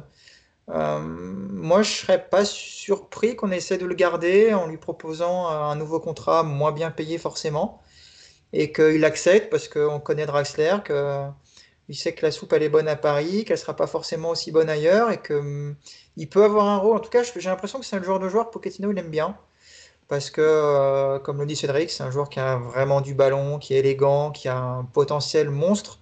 Maintenant, c'est vrai qu'il y a ce problème de régularité, il y a ce problème d'implication également. Mais euh, s'il adhère au projet de Pochettino et que le club lui propose quelque chose d'intéressant, moi je serais pas, je serais pas surpris et même, même je serais même plutôt content qu'il reste, euh, reste au PSG parce que moi je, l'aime bien ce joueur malgré tout. Yacine, il est arrivé en janvier 2017 par Axler contre près de 36 millions d'euros de, de Wolfsburg. Euh, est-ce que toi tu le, tu le garderais pour justement compléter cet effectif? On parle souvent des joueurs qui, c'est important, notamment du banc du PSG d'avoir ces joueurs qui puissent apporter quelque chose. Draxler, voilà, depuis 2017, Nico le disait, quand tu as recruté Mbappé et Neymar, clairement, tu lui as mis des bâtons dans les roues, alors qu'il avait plutôt bien commencé. Comment, comment situer Draxler par rapport à sa position au club et, euh, avec Pochettino, l'arrêt Pochettino? En fait, le truc, c'est que déjà, Draxler, il a un truc pour. Bon, alors, on ne va pas, répéter, c'est un technicien, c'est un beau joueur et tout. Il a déjà un truc pour lui, c'est qu'il est polyvalent. Il peut jouer en 10, il peut jouer sur les côtés, il peut même jouer dans les trois du milieu. Euh, c'est pas rien quand même d'avoir un joueur qui peut occuper plusieurs postes comme ça. Euh, et je rappelle quand même qu'il a fait des très bons matchs dans les, dans les trois du milieu, et même dans les deux, quand Paris joue en 3-4-3, euh, ça lui est arrivé de jouer avec Verratti au milieu, et il a fait des très bons matchs, parce qu'il a aussi quand même cette capacité à, à, courir et tout, quand il a envie, évidemment. Parce que Draxler, c'est quand même la frustration maximale. C'est-à-dire que tous les jours, tu le vois, tous les jours, tu te dis, ouais, c'est un super joueur, tu as envie. Et puis à chaque fin de match, tu te dis, ouais, mais vas-y, mais casse-toi, quoi. Voilà, si t'en as marre. Tu es toujours content euh, de le voir euh, aligné titulaire, puis dire, ah, Draxler, ouais. et à la fin, tu dis, bon. Ouais, voilà. Donc, à rien, mais je suis quand même déçu. Voilà, la voilà parce, que, parce que Draxler, quand même, je rappelle, le 4-0 contre Barcelone, il est énorme, mais Draxler, même avec la sélection allemande, euh, il a fait des matchs énormes. Il est, c'est, un, super joueur quand il a envie. Quoi. après, le truc, c'est que si on se place. Hein? Souvent en 10. Ouais. Maintenant, ouais, plus, côté, parfois, côté gauche, mais... parce que je pense qu'il a plus les jambes non plus pour jouer côté gauche. Et... Donc, après, le truc, c'est que je me mets, moi, de mon côté, si tu me dis, tu gardes Sarabia ou Draxler, moi, je suis désolé, je garde Draxler. Voilà, parce que je pense que c'est au-dessus de Sarabia. Euh, maintenant, euh, si je me place du côté du PSG aujourd'hui, je me dis, un joueur comme Draxler, ça vaut combien? Ça vaut une vingtaine de millions d'euros. Euh, Draxler, il connaît le club, il est déjà au club, si tu négocies un peu un salaire à la baisse, on va dire aller autour de 5 millions par an, euh, est-ce que le risque il est vraiment énorme? Est-ce que voilà après c'est lui s'il a envie, mais maintenant tu vas aller chercher un joueur à 20, 22 millions. Déjà aujourd'hui tu les as pas, donc déjà ça va être compliqué. Euh, mais en plus même si tu vas le chercher à 20 ou 22 millions, est-ce que tu as la certitude que ce joueur va faire quelque chose? Tu vois, Sarabia on l'a vu, Sarabia l'année dernière les, les six premiers mois c'est très bien. Depuis il a quand même disparu. Donc, tu vas mettre 20 millions sur un, deuxième Sarabia qui qui n'arrive pas à s'imposer parce qu'il y a aussi le contexte, il y a le jeu, il y a le coach, il y a euh, Paris, il y a les résultats. Enfin bref. Est-ce que tu as une certitude? Non. Et c'est pour ça qu'aujourd'hui, effectivement, le contexte économique. Euh, alors, je suis d'accord avec Nico sur le fait qu'il n'aura pas ce salaire ailleurs, donc tu peux l'amener à négocier. Mais en même temps, ce contexte, il t'amène aussi les joueurs un peu en position de force dans le sens où, OK, vas-y, bah, moi je vais aller ailleurs. Par contre, Va trouver un joueur à 25 millions, tu les as pas de toute façon. Il est jeune. Voilà, il a 27 ans. Donc, c'est là que, c'est là que l'ambiguïté va être. Mais la chance, entre guillemets, c'est que c'est pas que Paris qui est dans cette situation. C'est tous les clubs qui sont dans cette situation. Donc, euh, c'est pas comme si tu te dis, bon, nous, on a des difficultés économiques, mais ailleurs, ils ont de l'oseille, donc ils, vont pouvoir négocier mieux. Non, ailleurs, ils n'ont pas d'oseille non plus. C'est la crise partout. Donc, quel club peut se permettre de, d'avoir, euh, de proposer salaire à Draxler en ce moment? Et voilà. Et c'est comme Di Maria. C'est-à-dire que Leonardo parle de discuter avec Di Maria. Je suis persuadé que si tu as les moyens d'une saison normale, je ne suis pas persuadé que Di Maria, euh, tu lui proposes une prolongation à 33 ans. Mais aujourd'hui, tu te dis, OK, il a 33 ans. Qu'est-ce que je fais? Je garde Di Maria en lui faisant comprendre que peut-être qu'il jouera moins. Mais voilà. Ou est-ce que je me dis, je vais aller encore chercher un joueur à 20-25 C'est la situation, et on le voit dans plein de clubs. Regarde Ramos. Hein. Même Sergio Ramos, il n'a il a pas encore prolongé au Real. Pour te dire dans les discussions comment c'est compliqué en ce moment. De quoi? Moi, j'ai une question c'est à la place de. Tu, tu, parles des gens euh, à qui on va donner 22 millions de transferts, etc. Mais dans les joueurs libres aussi. Parce qu'il y a des joueurs libres chez nous, mais tu en as ailleurs. Un joueur comme Viginadoum, le mec de Liverpool. Alors, franchement, je suis... moi je le prends largement à la place de Draxler. Hein. Non, mais il y a plein de joueurs libres là. Il y a Viginaldoum, il y a là-bas, il y a Agüero. Non, mais là, on, parlait, on était sur, le, sur, le, sur, le strat de, sur la strate de Draxler. Mais pour moi, le problème que on a nous avec ces joueurs libres, on peut le trouver aussi dans d'autres clubs et rapatrier des joueurs euh, à moindre coût. Ouais.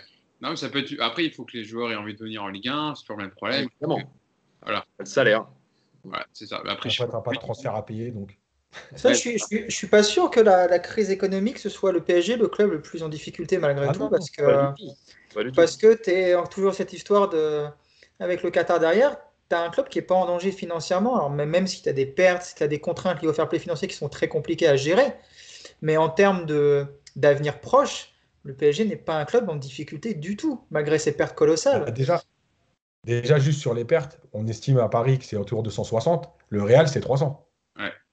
Euh, le Real, je crois qu'ils arrivent quand même à être bénéficiaires sur la saison de, quelques millions d'euros, mais ils arrivent à être bénéficiaires. Il n'y a que eux et le Bayern Munich qui ont réussi à être. Euh, ils n'ont pas fait de dépenses de folie hein, et tout l'année dernière. Euh. Dans la balance dépenses achat, voilà, ils ont réussi à être. ils n'ont pas fait de transfert non plus depuis deux ans. et puis le, Barça aussi, non Ils sont bien. Hmm. Avec un milliard, ils sont bien. Euh, parlons euh, des jeunes, euh, Cédric, je me tourne vers toi, parce qu'on a vu un, Titi jouer hier, samedi, ah, j'ai du mal, quand on fait le podcast de jour après, samedi, qui est rentré à la place de Danilo Pereira, c'est Edouard Michu, qu'on avait vu pendant, quand le, championnat avait possiblement repris, il y a eu des matchs amicaux, etc., qu'on avait avant le Final 8, on avait vu des jeunes rejoindre le groupe professionnel. Edouard Michu en faisait partie, il avait fait des matchs amicaux, je me rappelle notamment contre contre Sochaux, il me semble, il avait joué. Euh, il a disputé ses premières minutes en professionnel contre Dijon. Euh, on parle souvent de lui comme un petit euh, milieu technique, etc. Et on, en parlait, c'est un thème qu'on voulait développer dans le podcast. Quelle place ils ont aujourd'hui à quelle place ils ont à jouer les jeunes? Parce que on le disait, on parlait de problème de, de, banc, d'avoir un banc de qualité, avec aussi les pertes économiques du PSG où tu ne pourras pas forcément recruter énormément l'été. C'est aussi peut-être bien de pouvoir compter sur, ces jeunes-là qui vont devoir jouer au bout d'un moment.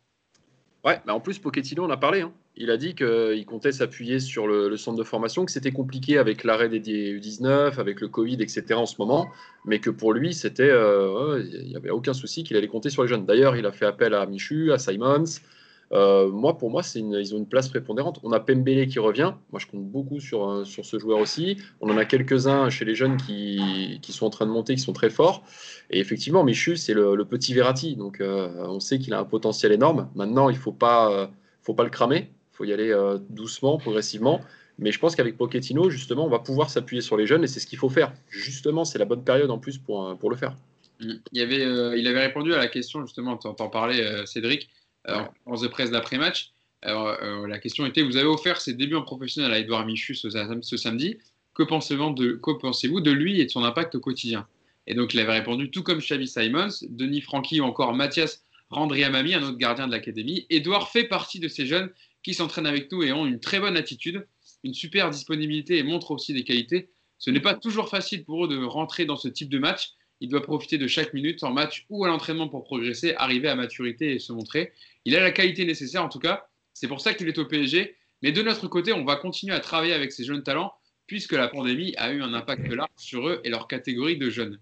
Nico, c'est vrai qu'il va falloir compter sur les jeunes. Euh, et Edouard Michu, même si évidemment on l'a pas vu encore énormément, mais au milieu de terrain, on peut pas dire que voilà, le milieu de terrain du PSG, quand il n'y a pas ni Verratti ni Paredes, tourne énormément bien. Donc il peut y avoir une place à jouer.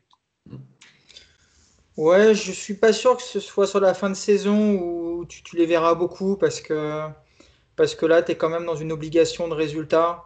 Tu es quand même dans une obligation de. Ouais, peut-être peut en coupe, ouais, mais tu, vois un exemple tout bête, mais euh, sur les matchs comme en ce moment, si tu fais pas rentrer Sarabia, mais que tu lances un petit jeune pour lui donner du temps de jeu, Sarabia, mm. tu vas le perdre. Et Sarabia, tu en auras peut-être besoin dans un mois. Donc, euh, c'est un équilibre pas évident. Je pense qu'avant de les faire jouer, il faut leur faire de la place. Et toi, typiquement, on parlait de Pembele aujourd'hui, c'est pareil. Si tu mets Pembele et que tu mets Kerrer sur la touche, bah, Kerrer, tu le perds pour la fin de la saison. Et on l'a perdu déjà. Ouais, mais. Ouais. il, a perdu le football surtout. Mais euh, Non, mais toi, puis c'est pareil. Après, tu vas dans l'optique de les vendre aussi, ces mecs-là. Un Kerrer, tu veux le vendre, donc il faut que tu le fasses jouer un minimum. Si tu le mets au placard pendant six mois, euh, ça va être compliqué derrière. Donc, euh, je suis pas sûr que le contexte et l'effectif actuel du PSG soit propice à avoir beaucoup de place pour les jeunes. Mais à, l'avenir, oui, bien sûr. Bien sûr qu'il va falloir s'appuyer sur eux s'ils sont bons. Et c'est vrai que c'est ce qu'on reproche souvent au PSG, c'est d'avoir des bons jeunes qu'on n'utilise pas pour acheter des moyens euh, ou des voire des pas bons. Donc c'est vrai que euh, je vais en parler de Pembele, c'est un, il a montré de très bonnes choses quand il est rentré. On est tous un peu frustrés de ne pas l'avoir vu un peu plus parce que je pense qu'il est vraiment au-dessus de Kerrer, par exemple, sur le poste de, d'arrière droit, même si c'est pas son forcément son poste de prédilection, mais euh, il va falloir les voir sur, un peu plus tard. Je pense, je pense c'est un peu trop tôt. Et toi, regarde le petit Michu.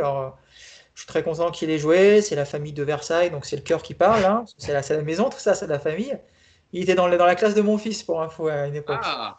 Ça, me fait mal, hein. Ça me fait mal, hein, parce que moi, mon fils, il passe le bac cette année. Pendant ce temps-là, l'autre, il, joue un match avec le PSG, quoi. Merde. T'as pas misé sur le bon cheval, hein, Nico. Ah ouais, je l'aime, je l'aime, mon fils. Hein, m'écoute, je vais pas en changer, c'est trop tard maintenant. Mais euh, merde, quoi. Je l'avais vu dans la cour une fois. J'avais bien vu que mon gamin, il n'avait pas le niveau. mais non, mais toi, le petit Michou, par exemple, typiquement, toi, c'est tu peux pas le lancer n'importe comment, surtout pas en attendant trop. Tu as vu, il est encore gringalet. Euh, il a un gros, gros potentiel. Il va falloir l'intégrer doucement. Même toi, sur un match de Coupe de France, je suis pas sûr que ce soit lui rendre service. Je pense que c'est trop tôt, moi. Je pense que c'est un peu trop tôt. Yacine, il va pas être content parce que je sais que pour lui, c'est jamais trop tôt quand on est bon. Mais justement, je suis pas sûr qu'il soit encore assez bon, ces jeunes-là. Euh, je parle pas que de la technique. Il y a aussi le développement physique. Hein. Aujourd'hui, Michu, euh, il se prend un Danilo Pereira dans l'épaule à l'entraînement, euh, il passe 15 jours à l'hôpital. Hein, donc, donc attention à ne pas les lancer n'importe comment, juste pour dire ils sont bons, on va les lancer. Il faut qu'ils soient prêts aussi physiquement. Et ça, c'est Pochettino qui le saura beaucoup mieux que nous. Hein, il va les voir au quotidien. Mm. Il y a l'agent de, Michu qui a parlé dans le journal L'équipe après ses, débuts en professionnel, Philippe Lambollet, qui, a parlé de son jeune joueur du coup en disant Edouard était très content, il a vécu son match comme un symbole, il n'a pas envie de s'arrêter à une entrée en jeu, il veut jouer au PSG en équipe première et c'est ce qu'il veut, il s'en donne les moyens.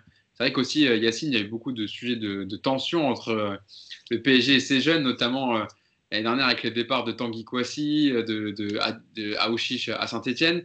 Il y a une vraie politique à mener. Enfin, on en a parlé en plus, on avait fait un podcast spécial sur le PSG et ses jeunes du centre de formation. Mais c'est vrai qu'il faut savoir toujours doser entre faire rentrer des jeunes, avec en plus la situation, la crise qui peut aider peut-être à ça, il faut trouver le, juste milieu, quoi, le bon compromis.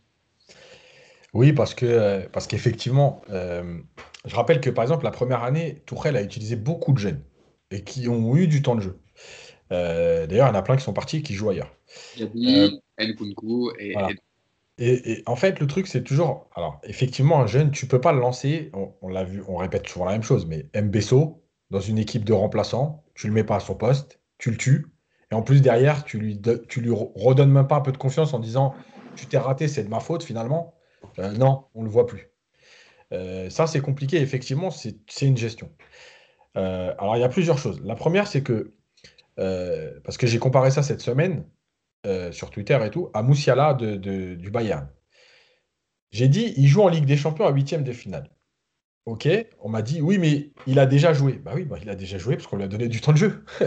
il s'est pas mis tout seul sur le terrain. Ah Donc, tu peux le lancer en Ligue des Champions à un moment donné où tu es en difficulté parce que le joueur, tu l'as déjà lancé une quinzaine de matchs en Bundesliga l'année d'avant.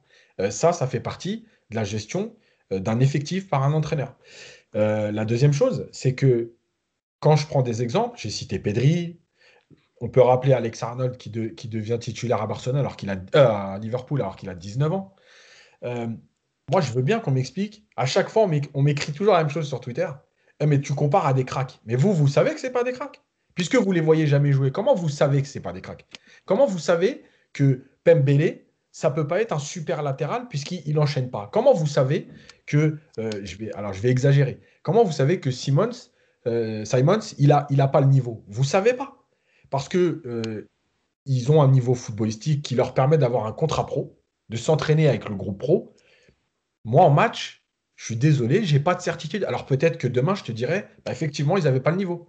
Mais en tout cas, moi, je ne peux pas le savoir. Les mecs, c'est des génies. Ils te disent, ah, mais Fatih, c'est un crack.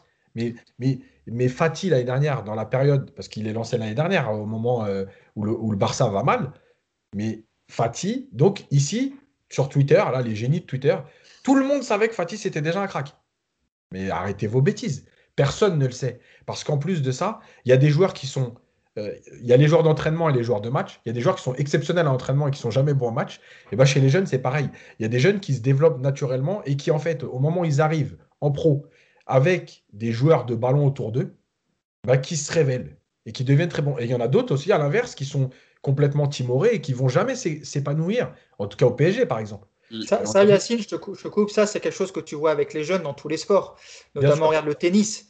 Tu as des gamins en tennis qui ont junior, cassent tout, gagnent tous les tournois, et après le passage sur le, sur le circuit euh, ATP est très compliqué parce que tu changes complètement de dimension. Et les jeunes au foot, et notamment au PSG, ils ont le même problème. Voilà, donc, donc on n'a pas de certitude. Maintenant, il faut les voir. Moi, ce que je reproche à Pochettino, par exemple, c'est pas forcément lancer les jeunes. Et je suis d'accord avec Nico. En plus, cette saison, elle est compliquée parce que tu n'as pas les fameux 10, 12 points d'avance que tu as d'habitude. Donc, si tu perds un match en mettant trois jeunes, bah, effectivement, tu vas, tu vas te retrouver à, te battre pour la quatrième place cette saison. Maintenant, dans un match comme Dijon, où, il y a déjà 3-0, est-ce que on peut se dire que Marquinhos a souvent été blessé cette saison? Euh, Kim Pembe aussi. Est-ce qu'on peut se dire que, par exemple, faire rentrer Pembele, faire glisser Kirer dans l'axe à 3-0, est-ce que réellement tu vas te mettre en danger? Voilà. Euh, est-ce que faire rentrer Michu à la place de Rafinha Faire glisser euh... dans l'axe? Si à 3-0, je peux dire. Non, à 3-0. Mais Pembele dans l'axe, hein, franchement. Non, après, bon, après, c'est un choix, mais je veux dire, voilà. C'est pareil, Diallo. Tu peux faire rentrer Baker un quart d'heure, faire passer Diallo dans l'axe et dire à Kim Pembe, viens souffler 20 minutes. Tu vois? Moi, c'est dans cette gestion-là. Quand tu as le match en main, s'il y avait eu un 0, j'aurais pas tenu ce discours-là. Mais il y a 3-0 et le quatrième, il arrive presque euh, avant, avant la 80e ou un truc comme ça. Bon, voilà, c'est peut-être le moment. C'est pour ça que. Et ça, leur, et ça leur fait du bien aussi aux jeunes. Ça veut dire que, tiens, je te donne un peu de temps de jeu. J'ai pas à te faire de cadeau. Mais tu t'entraînes sérieusement. Va prendre tes 10-12 minutes. Michu, on dit il rentre. Déjà, il rentre pas. Parce que, euh, parce que Danilo, il est blessé. Parce que sinon, il rentre jamais. Et en plus, il n'a pas touché un ballon. Tu vois, c'est dur. Bah, c'est super kiffant. Tu t'as joué ton premier match en pro. moi, j'attendais que ça. Je dis, mais donnez-lui la balle. Il passe Personne ne lui filait le ballon. Je dis, mais laissez-lui au moins toucher un ballon. Et malheureusement, il n'y aura pas touché de ballon. Voilà. Donc, en fait, c'est cette gestion-là qu'il faut trouver. Il faut trouver le bon compromis. Mm. Euh, parce que pour les jeunes, euh, comme Leonardo a dit, le PSG perd des jeunes. C'est pas toujours le PSG qui perd des jeunes, c'est aussi les jeunes qui perdent le PSG. Je suis d'accord. Et ben pour moi, c'est aussi donnant-donnant. C'est-à-dire que les jeunes doivent faire certains efforts. Il n'y a pas de problème. Mais toi aussi, tu dois leur montrer de temps en temps. Ah, tu sais, c'est comme pour tout, la, la petite carotte. Voilà, tiens, je te donne 12 minutes, on mène 3-0. Va prendre tes 12 minutes. Tu vois, quand il l'a fait, il a fait rentrer Simon, c'est. Bah, Simons. Non, il en fait rentrer un deuxième, je crois. Mais bon, bref, en tout cas, il y a eu Simons. Voilà, ça, c'est un truc. Voilà, il y a 20 minutes, 10, 15 minutes. Voilà, va jouer tes 15 minutes. Et au moins, le joueur, il se dit, tiens, j'existe.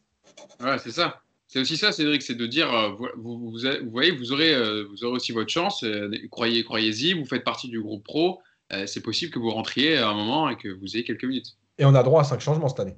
Ouais, c'est ça. en fait, on a droit à cinq changements. Et, et ce qui est bien aussi, c'est que voilà, il y, y, a aussi le, phénomène Kai Ruiz aussi en ce moment, où voilà, tu veux pas signer ton contrat, bah tu joues pas. On, on, on commence à apprendre un peu de nos, nos boulettes du passé. Euh, mais oui, euh, je pense que c'est le bon moment avec les cinq changements, comme dit Yacine, c'est le bon moment de, lancer des joueurs, de lancer des jeunes joueurs. Et on en voit quelques-uns qui nous feraient du bien. Moi, il connaît, quand je le vois jouer avec Lille, bah, ça me fait chier. Franchement, c'est un joueur, enfin, tu vois, au PSG, euh, pour faire rentrer, bah, il n'est pas plus dégueulasse que Sarabia, au contraire. Hein. Enfin voilà, on a eu des gestions par le passé qui étaient compliquées. Là, je pense qu'on est dans une période qui, qui, est propice, justement, et qui peut nous aider à faire jouer nos, nos jeunes et à, à voir un petit peu, bah, découvrir des talents et à ce que, ce que l'exode un peu euh, vers d'autres clubs s'arrête. C'est pas mal pour moi. Si je peux juste terminer. Pour moi, la, la, la, en fait, avec tout ce qui se passe en plus, hein, pour moi, la, composition d'un groupe, en gros, ce serait 15-16 joueurs top niveau, top, top, top, comme dirait euh, un ancien entraîneur. Euh, 4-5 joueurs de complément, avec des joueurs qui sont polyvalents, comme euh, Alaba par exemple, qui peut jouer défense centrale, latérale gauche au milieu. Hein, comme on disait Draxler tout à l'heure, qui peut jouer sur les côtés en 10 ou au milieu, bref. Et 4-5 jeunes. Tu as ton groupe de 25-26. Voilà, tu es très bien. Je pense que c'est aujourd'hui, euh, voilà, les groupes à 30-35, de toute façon, avec la, la crise vue, enfin, on ne sait pas comment ça va arriver après. Je pense que c'est très bien. Et c'est pour ça que c'est là aussi que tu as comme le disait Nico, le problème, c'est que quand tu as, 28 joueurs, entre guillemets, vraiment professionnels avec un passé, oui, je comprends ce que dit Nico. C'est-à-dire qu'effectivement, si Sarabia, qui est déjà en difficulté, tu lui dis, bon, bah tiens, Michu va rentrer, euh, ou Simons, et pas toi, je pense que le mec, bon, ouais, effectivement, tu creuses un peu, tu l'aides à creuser, quoi. Mm. quand tu parlais des jeunes, euh, Yacine, qui sont dans d'autres clubs en Europe, je pensais à Jude Bellingham, le milieu de 17 ans de Dortmund, qui est très très intéressant. Il a, lui, il a joué 19 matchs. Voilà, donc euh, pareil, c'est facile de dire c'est pas un crack, mais lui, en tout cas, il, il, a, il a, joué sous Lucien Favre, il joue sous, le nouvel entraîneur de Dortmund, et c'est un milieu aussi très très intéressant. Et il a 17 ans, je le dis, parce qu'il a le même âge qu'Edouard Michu. Voilà, c'était pour faire le petit. Et Reina, Reina, quand il rentre l'année dernière contre le PSG, il a 17 ans. Hein. Reina, et il joue souvent même des fois titulaire avec Dortmund, et ça n'empêche pas Dortmund de, faire des bons matchs. Euh, prochain match, les amis, du Paris Saint-Germain, ça sera mercredi à 21h sur Canal+, hein, 28e journée. Il y aura les 10 matchs d'un coup le mercredi. Euh, Bordeaux contre le Paris Saint-Germain. Bordeaux qui est dans une situation euh, un peu comme, euh, comme Dijon. Bon, pas, ils sont 11e au classement, mais au niveau dynamique, ils n'ont plus gagné depuis le 24 janvier. Six défaites et un nul. Ils ont encore perdu ce week-end contre, contre Metz, alors qu'ils avaient le match avant, ils gagnaient 1-0. Nico, sur ce match contre Bordeaux, bon, a priori, l'adversaire ne devrait pas poser trop de difficultés, mais sur le groupe, Pochettino en a parlé en conférence de presse d'après-match. On lui a posé des questions est-ce que vous espérez-vous récupérer Verratti, Icardi et Florenzi? Et il a répondu un peu concernant l'évolution de Marco et Mauro, on verra demain ou lundi. On va voir comment ils sont, mais je ne peux rien confirmer. On récupérera déjà Paredes, qui était suspendu euh, samedi. Pour Florenzi, il va aussi falloir se calquer sur l'évolution de son cas. Rien de sûr pour l'instant, mais des doutes. Et sur Verratti, il a pris un coup sur la base du pied, la voûte plantaire, à l'entraînement donc. Il ne pouvait pas mettre sa chaussure. On va voir comment évolue ce coup. après, et Mbappé suspendu. Et Mbappé, et Mbappé suspendu. Donc euh, sur le groupe, Nico, euh, on devrait retrouver un 11 aussi qui va tourner un peu comme contre Dijon. Ouais, mais tu vois, c'est là où, les, la saison est particulière et où ça a quand même pas mal changé, c'est que moi, je suis pas. Je n'aborde pas un match comme ça en me disant euh, c'est bon, quoi. Ça va être facile, on va plier rapidement et aucun problème. Tu m'avais dit ça contre Manchester United quand même. Hein. Et là, contre Bordeaux, tu as des doutes. Euh, il a changé, il a appris, il a appris. Ah ouais, il a appris ses erreurs, d'accord. Je suis top, top, top maintenant dans les analyses, moi aussi. Mais non, tu vois, c'est. Oui, sur le papier, encore une fois, euh, c'est pas un match aujourd'hui où où tu vas arriver en te disant, bon, c'est comme à l'époque avec Zlatan ou ce genre de match-là, tu savais que de toute façon, euh, tu allais maîtriser, tu allais plier au bout d'un moment. Bah, c'est un match où il va falloir justement, euh, je pense, aborder comme contre Dijon, beaucoup de sérieux, mettre très vite de l'intensité. Alors effectivement, c'est une équipe malade en face. Si tu arrives à les presser, si tu arrives à, à faire un match sérieux, logiquement, tu ne dois pas être en danger. Mais si tu te relâches un tout petit peu, comme on le fait souvent cette saison, bah, c'est c'est un match où tu peux être en difficulté parce que vont évidemment euh, avoir euh, beaucoup de beaucoup d'envie, beaucoup d'ambition. Euh, voilà, c'est un match qu'il va falloir aborder avec beaucoup de sérieux, remettre de l'intensité. Je crois que c'est Mbappé sur son sur ses réseaux sociaux qui a mis qui avait 12 finales et qui a fait la liste des matchs et qui a mis un, un petit travers là pour valider le premier match à Dijon. Bah, il va falloir faire la même chose. C'est une finale encore une fois. Il y a 11 finales de Ligue 1. Et si tu n'abordes pas ce match dans, le même état d'esprit que Dijon, ça sera forcément un peu emmerdant. Puis en plus, il y a Ben Arfa qui est piqué en ce moment, qui est capable de sortir deux matchs dans l'année, puis manque de bol, ça tombe sur toi. Donc euh, attention. C'est ce que j'allais dire, Cédric, s'il y a bien un joueur qui peut embêter le PG. Bon, alors il été remplaçant hein, contre, contre Metz parce qu'il y a une petite, euh, une petite embrouille avec le capitaine Laurent Koscielny euh, où il n'était pas d'accord sur ses efforts défensifs dans l'équipe. Mais s'il y a bien un joueur qui peut mettre un peu la misère côté PSG, c'est Ben Arfa. Ouais, c'est sûr, mais après, il faut voir s'il va jouer. Parce que là, c'est vraiment un bordel sans nom à Bordeaux. Euh, il ne s'entend pas avec, euh, avec le reste de l'équipe. Enfin, je ne vais même pas parler d'eux parce que c'est vraiment dramatique. Euh, après, moi, je suis content de récupérer Paredes. Mm. On va faire un milieu Paredes, Rafinha, Gay, je pense, à mon avis. et après, pour le reste, ce serait bien de récupérer au moins Icardi pour décaler peut-être Keane sur le, sur le côté. Mais, mais, voilà, sinon on aura sensiblement le même 11 qu'on a eu, à mon avis, euh, contre, contre Dijon. Voilà, avec, euh, avec Paredes en plus et Icardi, moi ça me, ça me va. Il faudra être besogneux, il faudra être sérieux. Et comme dit, euh, comme dit Nico, il ne faut pas les relancer. Il faut marquer tout de suite. Mm. Voilà, il ne faut pas attendre. si on commence à rentrer dans le match, à leur redonner confiance, ça, va, ça va encore être un truc à deux balles, on va prendre un but un, peu, un peu pourri. Enfin voilà, tout peut arriver. Il faut être sérieux, il faut prendre la balle tout de suite, et puis faut, voilà, c'est un animal blessé, bah faut, faut l'achever quoi. oh, l'image, C'est beau. Oh, le chasseur. oh la vache, j'ai eu l'image de Cédric avec, un, avec la carabine comme ça là. Avec l'arc? Ouais, ouais. Non, mais, eh, après, euh, Yacine, il a raison, Cédric, parce que souvent, c'est des matchs comme ça que tu peux perdre en les laissant un peu. Et ça, tout arrive dans le foot. Hein. Tu, tu, peux même prendre un but de Rémi Houdin. Hein. bah, tu peux même perdre à Lorient qui était 19ème, donc tu vois. Euh, Lorient, ça joue quand même. Ils ont, ils ont joué. Euh, on n'est pas sur la même, euh, même qualité de jeu quand même. Hein. Euh, oui, mais bien sûr, mais le, truc, c'est qu'en fait, je pense que Paris doit arrêter de, de, penser qu'il a toujours cette marge, cette saison en tout cas. En fait, c'est ça le truc. C'est que d'habitude, ils arrivent, des matchs comme, euh, comme, bon, comme Monaco, non, mais enfin, si, mais bref, d'autres matchs, on les a vus, on les a vécus les autres saisons. Mais effectivement, comme le dit Nico, à un moment donné, bon, ça finissait par exploser en face parce que tu courais après le ballon, que devant, il y avait quand même des joueurs d'une autre qualité et que bah ouais, à un moment donné, ça finissait, et puis ça finissait à 2, 3-0, voilà. On en a vu plein des matchs comme ça. Mais tu les gagnais. Cette saison, non. Donc en fait, il faut que tu arrêtes d'imaginer que ta marge te permet de gagner tous ces petits matchs. Euh, et je pense, par exemple, le match de Lorient, il est très significatif. C'est-à-dire que je suis persuadé que si tu ne te dis pas on a cette marge-là, tu fais pas le match que tu fais à Lorient. Et mm. tu te dis, ouais, Lorient 19e, c'est bon. De toute façon, à un moment donné, ça va passer juste sur le talent. Donc l'autre, il fait son cinéma, l'autre, il part tout seul, l'autre, il essaie de jouer. Et puis à un moment donné, bah, tu te fais piéger et, puis tu perds un match que tu dois jamais perdre. Donc, oui, il y a ça. La deuxième chose, c'est que euh, on a un peu les, les, les rois dans l'histoire du PSG pour relancer un peu ce genre d'équipe. C'est notre spécialité. Euh, ça, c'est comme on disait la dernière fois, on est quand même le seul club en Europe à ne pas dire on est qualifié alors que tu as gagné 4 1 à l'extérieur. Ça, c'est bon. Ah, comme, Nico qui apprend sur ses pronos, nous aussi on apprend nos erreurs. Nous, c'est notre spécialité. Euh, Bordeaux, ils n'ont pas gagné depuis un mois. C'est la guerre. Les mecs, ils s'allument dans les médias. Et là, tu vas là-bas. et tu te dis, bon, ah, c'est bon, ils sont dans le trou. Il n'y a plus rien qui va. Gasset, il maîtrise plus rien. Ben Arfa, il joue même plus. Et là, tu vas aller là-bas, tu vas prendre une tarte et tu vas pas comprendre. Donc voilà, ouais, je pense que c'est ce match-là qu'il faut gérer. Euh, et moi aussi, je suis d'accord avec, euh, avec ce que dit euh, Cédric, c'est-à-dire, ouais, c'est le genre de match où il faut attaquer d'entrée, il ne faut pas attendre que le match il se déroule.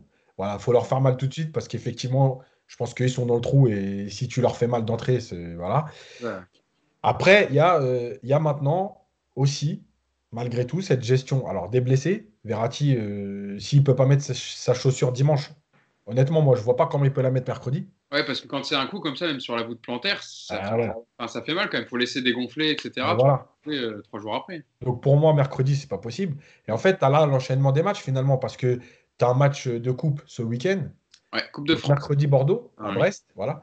Et après, tu as le match retour de, Ligue des Champions. Et quoi qu'on en dise, l'entraîneur, quand il prépare son équipe, il est obligé de penser à cet enchaînement de matchs.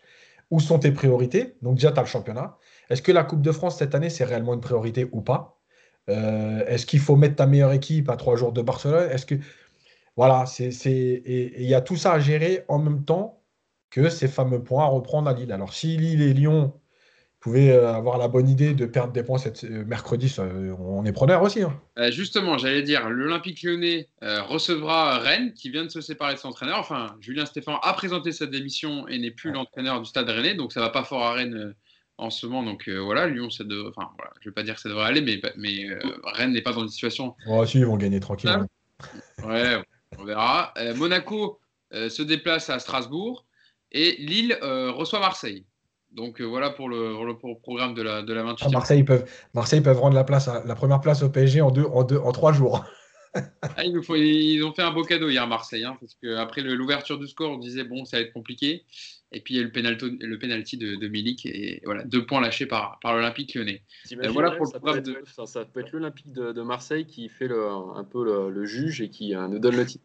Qui fait le sale boulot, moi j'ai envie de dire. Voilà, qui, ouais, qui... ouais, avec, contre... euh, avec Payet invité euh, lors de la remise du trophée pour le PSG. C'est lui qui va remettre le trophée. Euh, par contre, heureusement que c'est pas euh, les deux dernières journées parce que je suis pas persuadé qu'ils auraient fait le match. Ah bon, bah non, non, non, non c'est sûr. Ah, ah ça c'est sûr.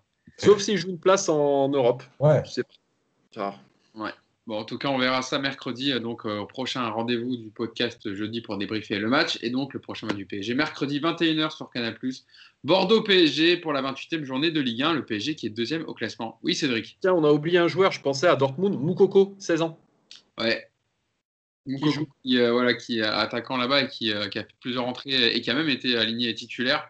Euh, et lui aussi, c'est la veine de crack, donc euh, il faudra le suivre aussi en même temps. À Dortmund, c'est la spécialité quand même. Ils sont quand même. Voilà, ça ne les dérange pas de mettre des joueurs contre des grosses, donc des grosses équipes en Bundesliga.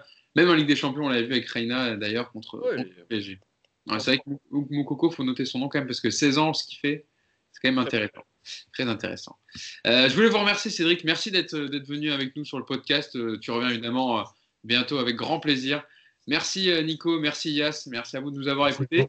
J'oublie souvent de le dire, parce que je t'ai entendu la dernière fois, Yass. D'ailleurs, est-ce que tu vas faire une minute tactique, Yacine? On n'a pas parlé. Oui, oui, oui. oui? Y a pas... Franchement, il n'y a pas. Ah. Elle va être un peu moins consistante que d'habitude, mais ouais, je vais la faire. sur, la passe, sur l'avant-dernière passe de Kerrer.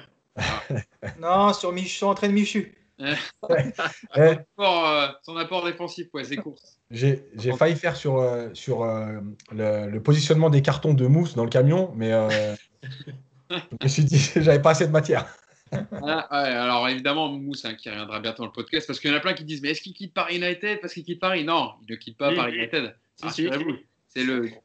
Mais Cédric, on fera, on fera un podcast à 4 s'il le faut, c'est pas très grave. Hein. Il y a de la place pour tout le monde, hein. tu sais, pendant, regarde, là je me disais quand on a vu Dijon PSG, je me dis mais qu'est-ce qu'on, de quoi on va parler pendant une heure? Et regarde, on est à plus d'une heure déjà de podcast, donc il y a toujours des choses à dire avec, avec, ce club évidemment. Et Mousse, évidemment, qui reviendra bientôt, qui ne quitte pas Paris tête déjà parce que c'est son bébé, voilà, et c'est le directeur de la, rédaction, donc c'est lui qui décide. Et euh, il viendra évidemment bientôt dans le podcast avec nous pour le plus grand de notre plaisir. Merci à vous de nous avoir écoutés.